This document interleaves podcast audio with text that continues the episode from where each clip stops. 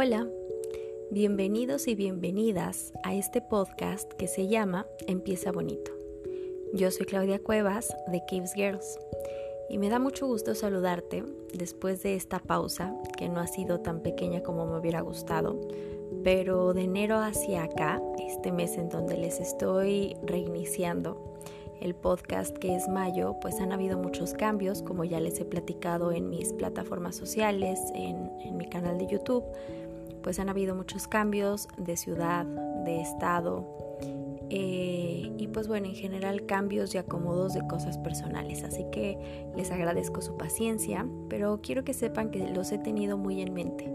No quería dejar de lado esta plataforma porque algo que le veo a favor es que aquí puedo llegar a público eh, hombres y mujeres, cuando por lo general mi contenido suele impactar o suele atraer más a mujeres, me da gusto que a través del podcast puedo llegar no solo a mujeres, sino también hombres se, se sienten interesados y atraídos por él. Así que gracias por estar aquí. Y vamos a reanudar dándole continuidad al último episodio que vas a poder encontrar previo a este, que sería el 18, en donde platicábamos de la importancia de no solo empezar bonito, sino también terminar bien y bonito tus días. Creo que la clave básica para que podamos empezar un buen día tiene mucho que ver con el cómo terminamos el día anterior.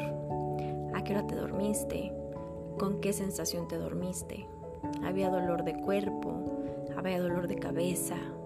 ¿Había calor? A veces el calor o el frío y el clima no nos deja dormir bien y eso hace que al día siguiente despertemos cansados, irritables, ansiosos. Es más fácil que lleguemos a puntos de estrés. Nuestro cuerpo por este cansancio nos pide que no tengamos mucho movimiento, pero al mismo tiempo la falta de movimiento nos lleva a aumentar los niveles de estrés, de ansiedad, de preocupación, estar irritables y a veces estar completamente histéricos. Por eso, justo estos capítulos y durante esta semana, nuestra primera semana de mayo, la vamos a dedicar para cerrar nuestras noches, para acompañarte en estas pequeñas y breves reflexiones que hacemos al finalizar el día. Y además, justo vamos terminando el mes de abril y vamos iniciando el mes de mayo. Aunque me puedes escuchar en cualquier otro momento de la vida, en cualquier otro mes, cualquier otro día, cualquier otro año, y sigue siendo importante que puedas detenerte a revisar cómo te fue este día. Que puedas concentrar tu cabeza por unos minutos en el aquí y en el ahora, sin viajar tanto al pasado, lo que te hubiera gustado que fuera, el famoso hubiera, y también sin viajar tanto al futuro. Me gustaría que espero que...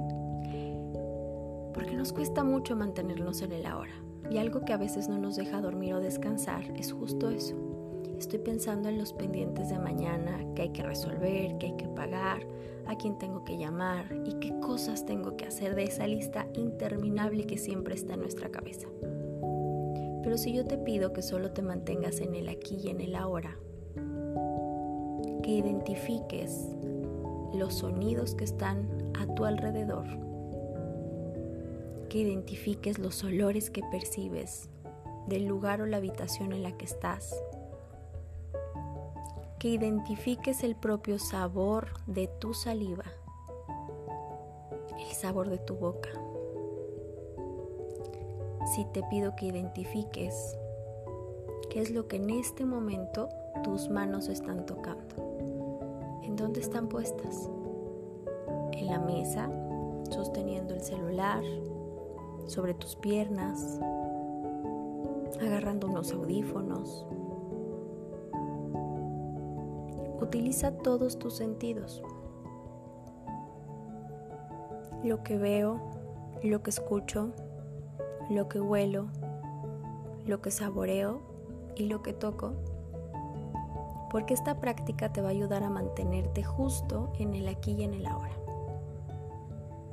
Y el mantenernos en el aquí y en el ahora es una práctica esencial de autocuidado que ayuda no a vaciar la mente, porque cuesta mucho trabajo vaciar la mente. Incluso a veces dudo si de verdad se podrá. Pero lo que sí puedes hacer es aprender que tú puedes tener control sobre tu mente, que tú puedes dirigirla a los lugares y a los espacios que tú quieras. Vamos a estar platicando durante esta semana sobre más prácticas y tips que nos pueden ayudar a mantener nuestra cabeza en el aquí y en el ahora. Por hoy te doy gracias por acompañarme y nos escuchamos mañana en nuestra próxima noche para cerrar bonito nuestro día. Bye bye.